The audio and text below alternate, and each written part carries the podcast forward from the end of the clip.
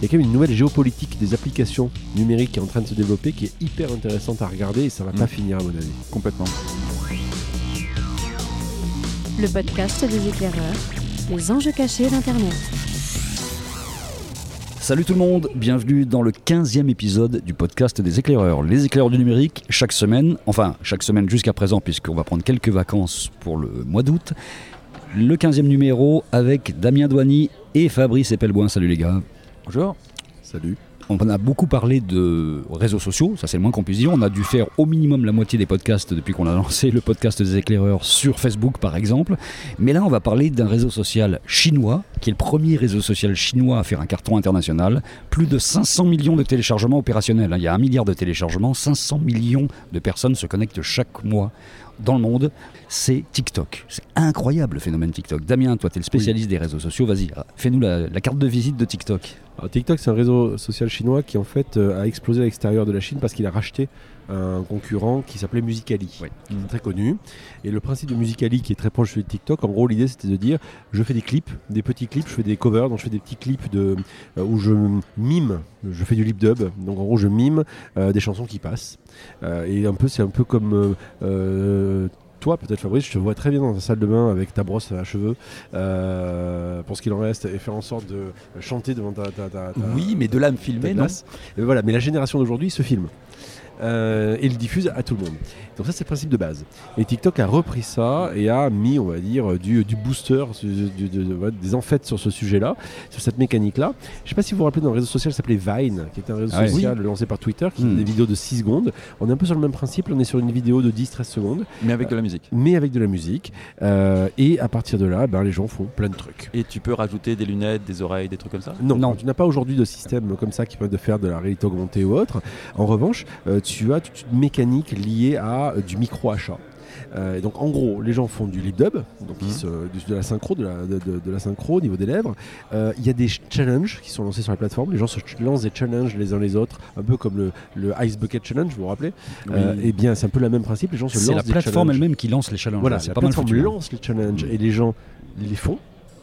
Euh, et puis à partir de là, euh, il y a aussi toute une logique de micro-achat. On va peut-être en reparler dans quelques instants. Il y a aussi des sketchs, il y a pas mal de petits sketchs Oui. très visuels, très burlesques en fait au sens visuel du, du terme. Et ça c'est vraiment quelque chose qui est très marquant là-dedans. Et, et les vidéos sont euh, très bien foutues en général. Et les jeunes qui font ça passent vraiment du temps à faire des vidéos bien foutues. Alors c'est bien foutu. Moi, je... d'abord il y a d'ailleurs il y a de plus en plus d'humoristes euh, qui vont sur la plateforme faire des petites vidéos courtes. Il y a des gars comme Zach qui est un magicien qui a développé sur Vine qui fait des trucs très très bien en jump cut, un système de montage vidéo euh, qui est maintenant sur la plateforme TikTok. Donc on voit apparaître à nouveau des formats très courts avec des gens qui sont dessus et une communauté très très active qui commente énormément les uns les autres. et, alors, euh, chose particulière à réseau, ils sont très jeunes. Oui, c'est ça. Alors la caractéristique, c'est qu'en fait, comme tout réseau social qui se respecte, a priori en dessous de 13 ans, c'est pas possible. Mais on se rend compte, hein, il suffit d'aller dessus pour regarder, de scroller. Oui, la moyenne d'âge est quand même bien plus jeune. On est en J'ai eu un chiffre 13 alors, ans. qui vaut ce qui vaut. 56% des 11-12 ans français auraient un compte TikTok. Ça me paraît complètement Alors, ça me hallucinant. paraît mais- énorme. mais en même temps, les phénomènes d'entraînement dans cette population peuvent être tellement énormes que c'est c'est Il aussi y a cohérent. très clairement une population jeune sur, sur TikTok Euh, et il y a très clairement, euh, on va dire, une sorte de cours de récré. Le problème de ça, que ça induit, ça induit, ça induit deux choses. Ça induit d'abord le fait qu'à 11-12 ans, bah, d'un point de vue identitaire, on n'est pas construit. Donc on se cherche. Pas à 13, 14 non plus, mais. Oui, mais on- tu es d'accord, mais encore plus à 11-12. Donc on essaye de, se, de, de copier ce qu'on connaît. Donc on constate par exemple une dérive très claire, par exemple au niveau des jeunes filles, qui copient des codes de chanteuses qu'elles aiment ou autres, avec une logique d'hyper- d'hypersexualisation. Ouais, c'est vraiment ce qui est souvent mis en avant dans TikTok, c'est l'hypersexualisation de la présentation. le voir, C'est vrai que c'est réel, mais c'est vrai qu'il y a aussi il y a ça matiné d'un tout petit peu de, de deuxième degré d'humour. Je trouve que dans TikTok, il y a quand même toujours un petit peu, même si la fille se montre euh, sous ses meilleurs son meilleur jour physique, il y a quand même toujours un petit décalage avec la musique qui va avec. Il y a toujours un petit quelque chose assez marrant. Mais, bon, grosso modo, ça apprend à des gamines de 11 ans à jouer. euh, non, non, elles sont plus âgées, euh, je pense quand même. de- ça. Mais, On- mais on va pourquoi ça fonctionne par rapport à Snap, par rapport à Insta, par rapport à ces réseaux-là Tout d'un coup, pourquoi ça a pris une telle ampleur? Qu'est-ce que ça apporte de plus finalement? Moi, mon sens, c'est que ça apporte quelque chose qui est différent dans le sens où la tranche d'âge n'est pas la même. Euh, Snap pourrait être un bon concurrent. Insta est déjà beaucoup plus âgé pour moi euh, là-dessus. En revanche, Snap pourrait être un bon concurrent, mais Snap ne se positionne pas de la même manière. Snap, c'est une sorte de messagerie interne. Moi, je vois les gens qui utilisent Snap. Très souvent, ils ont gardé la logique de messagerie instantanée, euh, secrète ou pas secrète, mais c'est la logique de messagerie instantanée. Euh, et la création de contenu, ils en font, mais pas tant que ça. Sur TikTok, c'est un peu YouTube, version revue et corrigée pour les, pour les gamins. On fait ça à court, sur de la musique, c'est rigolo. Il y a un côté identitaire par rapport à la musique. On dé- détourne certains codes pour s'amuser d'un point de vue humoristique. Euh, et en plus, on peut recevoir des cadeaux des autres. Donc il y a un côté reward, le fameux côté, euh, euh, comment dirais-je, euh, ce- cette récompense instantanée Hmm. que l'on a qui génère de la dopamine Gamification. avec une logique de gamification. Euh, TikTok gagne 10 millions de dollars par mois. Mais alors au-delà de ça, ça. La, la vraie, euh, la vraie différence de TikTok, c'est que c'est chinois. C'est la première fois qu'il y a un- quelque bah, chose de cette amplitude qui sort des frontières de la Chine, qui va conquérir l'Occident et qui va en plus conquérir les jeunes. Donc c'est- étonnant que nos chers politiques ne soient pas déjà alarmés de ça. Mais ils sont même pas au courant que ça existe, je pense. hein. parce qu'il y a beaucoup de gens même dans le web qui, ont, qui sont en train de passer à côté de ce phénomène parce qui est sont pas tellement sur les plus jeunes que ça, on passe facilement à côté. En fait. Alors aujourd'hui, le marché de TikTok, c'est pour l'instant 70% de la Chine quand même encore. hein.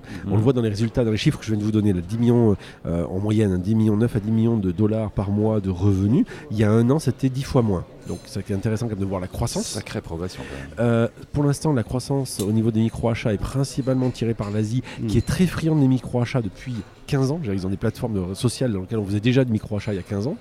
En Europe et aux États-Unis, ça commence à décoller ce micro-achat. D'ailleurs, on voit bien l'intérêt de Facebook, on en a parlé dans un autre podcast euh, sur Libra. Euh, mais ça commence à fonctionner. Et en gros, le principe, c'est quoi? C'est j'achète des crédits. Donc en gros, 100 crédits, c'est 1,09€. Et avec ces 100 crédits, bah, après, je peux faire des cadeaux. Alors, des cadeaux qui ne rapportent rien. hein. C'est juste du, euh, des petits cadeaux, des petites images ou autres que je veux, comme des stickers que je vais offrir à ceux que j'aime bien. Alors aujourd'hui, il n'y a pas de modèle économique lié pour les gens qui produisent du contenu, mais on pourrait imaginer à terme que j'offre de l'argent ou j'offre des cadeaux qui sont transformés en argent à, euh, à ces créateurs de contenu. Pour l'instant, il n'y a rien, on ne gagne rien, tout est gardé par la plateforme. Étant donné que ces jeunes de 11 ans qui aujourd'hui euh, font des striptease sur euh, TikTok vont fatalement vieillir, est-ce que ça veut dire qu'à terme, dans 10 ans, euh, les réseaux sociaux dominants seront chinois? Mais c'est possible parce que là, tout à coup, C'est une révolution copernicienne. hein. D'autant, ouais, absolument, d'autant que TikTok est annonciateur de quelque chose qui est nouveau, c'est-à-dire c'est ces, ces applications WeChat et compagnie qui sont très intégrées avec plein plein plein de services Oui. en fait. Est-ce que TikTok va un jour s'ouvrir à autre chose? Ils ont la capacité de le faire, Moi, ils savent le faire, ils sont, ils ont- surtout, les Chinois sont très portés sur ce genre de choses. Moi, je vois. TikTok, un- un- une sorte de. WeChat, c'est en gros une sorte de Oui. couteau suisse petit à petit. Le point important, c'est toujours pareil. Pour toutes ces applications-là, c'est le même problème qu'il y a eu avec Snap. C'est qu'à un moment, tu trouves un problème qui est le problème de l'âge. C'est en fait ton public vieillit et c'est un public qui est jeune, donc qui est très versatile, qui est très volatile. Et rapidement, il va vers autre chose. Donc la question, c'est comment TikTok va arriver à gérer cette croissance-là. Moi, j'ai assez confiance parce que je pense qu'ils peuvent, justement, en développant de nouveaux services, arriver à cranter des services supplémentaires. Après, ce qu'on a vu aussi, c'est que comme il y a pas mal de jeunes et de très jeunes sur cette plateforme, eh ben, c'est aussi un terrain de jeu pour les pédophiles. Alors, euh, sans tomber dans le, dans le, dans le catastrophisme absolu. Traditionnel pédophile de l'Internet. Euh, parce qu'on peut envoyer des messages en fait aussi à chacun. Donc euh, Exactement. et c'est par ce biais-là que les pédophiles peuvent faire un peu la Et donc il y a certains d'ailleurs youtubeurs qui euh, se sont euh, amusés avec des gros guillemets à euh, essayer de pister un peu des gens et de se rendre compte qu'en créant des faux profils ou autres sur, You- sur, sur, sur TikTok, il y avait des gens qui les contactaient et effectivement qui se trouvaient être des pédophiles euh, et qui, bah, comme tout système de messagerie, vont essayer de, de dragouiller, récupérer des photos ou ne serait-ce que d'aller sur un seul œil en regardant certaines vidéos sur, sur TikTok. Il y a deux trois choses à dire, notamment la prime aux algorithmes qui est assez intéressante. Ils ont ils privilégient euh, par rapport aux autres réseaux sociaux où on met en avant plutôt les gens qui sont les gens que vous suivez euh, sur la home quand vous arrivez quelque part. Ils privilégient d'abord l'algorithme en vous disant l'algorithme va te proposer des trucs très nouveaux à chaque fois avec des gens que tu ne connais pas et des choses nouvelles. Est-ce que ça veut dire que les Chinois ont une autre approche de la fameuse bulle euh, et qu'ils ils cherchent à constituer des réseaux sociaux différemment? Ben, c'est tout à fait possible parce que là pour le coup c'est le premier réseau social qui fait vraiment ça, c'est-à-dire qui privilégie totalement l'algorithmie.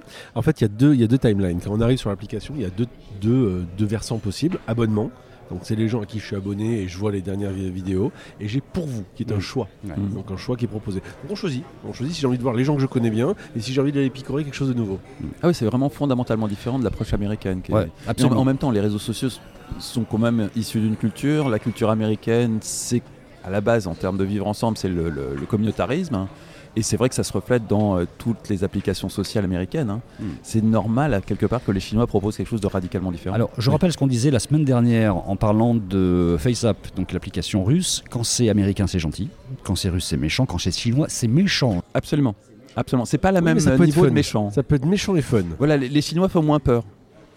Parce que bon, c'est un pays qui économiquement par rapport à la Russie est tout petit, et puis leur puissance de renseignement est ridicule par rapport aux méchants russes. Et puis bon, c'est- vrai que par rapport aux Russes, ils sont vraiment pas aussi. Non, euh, non, c'est vrai. mais, mais quand même, c'est des Mais méchants. surtout, tout est fabriqué chez eux, donc en fait, euh, s'ils commencent à s'énerver, Alors on oui, c'est- vrai hein. qu'on on pourrait éventuellement se passer de la Russie demain matin d'un point de vue commercial, alors que les Chinois en auraient beaucoup de mal. Bon, résultat, condamnation aux États-Unis évidemment pour collecte illégale de données, ça va de soi. Alors, Bah, moi, venant de la part de spécialistes comme les Américains, je trouve quand même que c'est Ah bah, même. si les Américains le disent, euh, on peut leur faire confiance, ce sont des experts. Ce point-là, quand même, prouve que les Américains trouvent toujours des mécaniques de rétorsion dès que ça commence à les chatouiller. Ah bah oui. C'est assez intéressant de voir quand même que. Évidemment. Mm. Et j'attends deux secondes que les- quand la classe politique française va se rendre compte qu'en fait, euh, un jeune sur deux en France est sur TikTok, ils vont commencer à vouloir légiférer et commencer à regarder les données personnelles et nous dire que tout ça, c'est pas bien.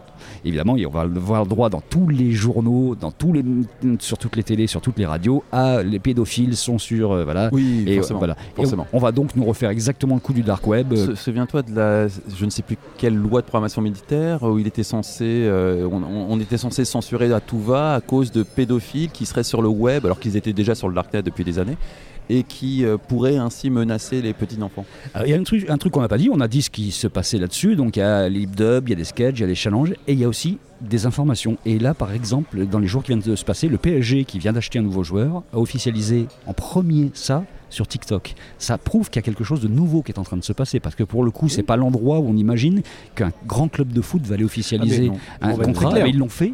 Ils l'ont fait là avec ces, ces dialogues et ça a été officialisé sur TikTok. TikTok bénéficie de toute l'expérience des autres réseaux sociaux et cela les accélère. J'ai en gros l'habitude qu'a pu donner un Instagram par exemple sur la communication visuelle ou un Snap. Ils utilisent cette puissance-là, cette rapidité avec toute la nouvelle génération qui utilise sans aucun problème tous ces outils-là, ils n'ont aucun souci.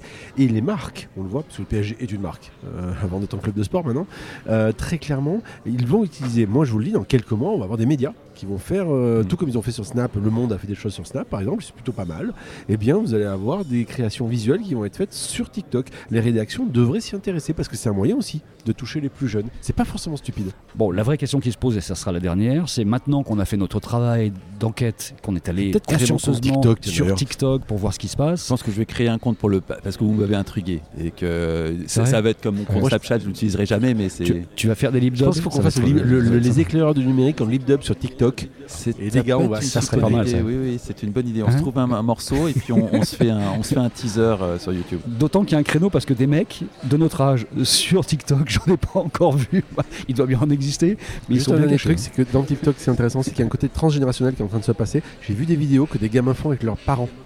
Et euh, tu m'as fait peur parce que tu parlais de pédophile juste Non, non, avant non. et là je me dit mon dieu mais j'ai vu des trucs très sympas de papa ou de maman qui font des conneries avec leurs enfants et en bah vidéo. voilà un et c'est plutôt tu sais ce sympa. à faire Eh ben, n'empêche que ce sera peut-être ça qui sera la réunification peut-être de toutes les familles. mais, mais on attend autour avec des écrans. impatience ton clip euh, N'empêche que pour finir, il y a quand même un point qui est intéressant. Tu parlais des Russes ou des, on parle des Chinois là. Il y a quand même une nouvelle géopolitique des applications numériques qui est en train de se développer, qui est hyper intéressante à regarder et ça va Mm. pas finir à mon avis. complètement Et oui, parce que là, tout d'un coup, le monde est en train de changer du, du royaume des gentils pour aller ailleurs. Il se passe vraiment des choses. Donc, on attend les applications africaines qui vont euh, inonder le monde, ou d'autres, ou sud-américaines. Enfin, il va se passer des choses. C'est bien parce qu'au moins, on a du, du grain à moudre pour les futurs numéros de ce podcast des éclaireurs qui se termine donc et on prend des vacances. On l'a bien mérité. On arrête là.